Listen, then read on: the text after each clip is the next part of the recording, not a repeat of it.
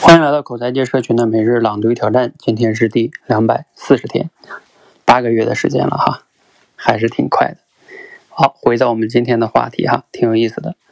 说偶然间呢看到了古罗马哲学家塞涅卡说的一段话，他说啊，你是在没有对手的情况下度过了一生，没有人能够知道你的能力，甚至你自己也不知道。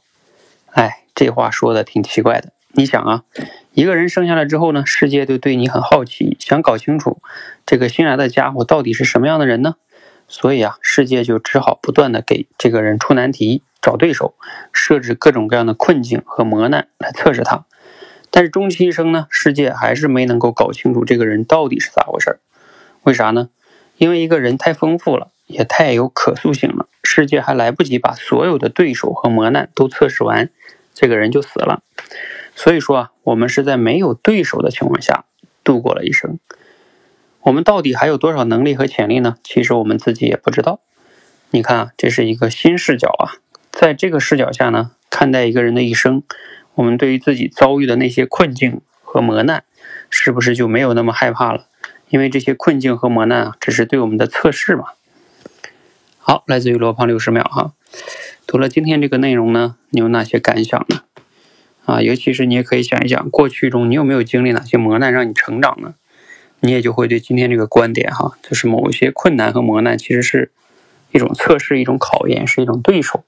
如果从这个角度来想的话，啊，它是来帮我们成长、激发我们的潜能的，那我们是不是也就不那么抗拒了呢？甚至可以更好的去直面它、战胜它，而不是逃避。那我自己在这方面还是也挺有感触的。啊，因为我原来从油田辞职出来之后呢，去啊有很多的职业的选择哈，啊，因为也就不再去国企里那么安稳了，所以去做销售，那也要把它做好。像那个时候，现在回头想想，其实也是有挑战的。我记得当时做第一个月的时候都没有出业绩啊，卖了一个几千块钱的单，啊，当时也很怀疑自己能不能做好。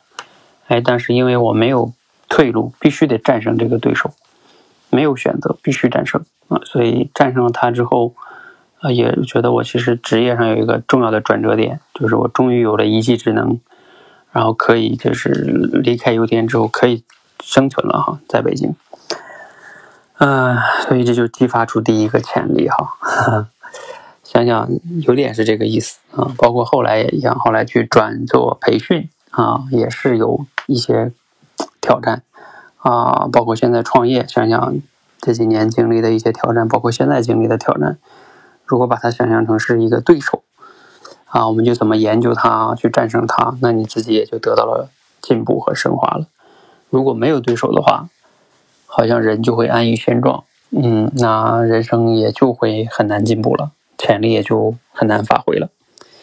逻辑是这么个逻辑哈，啊，那只是我们真正做起来的时候。啊，面对对手、面对挑战的时候，还能不能真正有勇气去战胜他？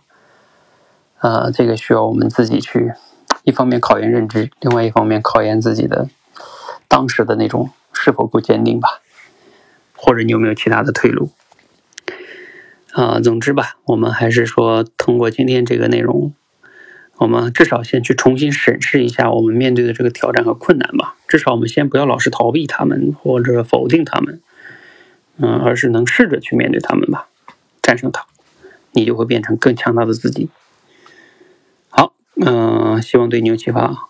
欢迎和我们一起每日朗读挑战，持续的输入、思考、输出，口才会变得更好。谢谢。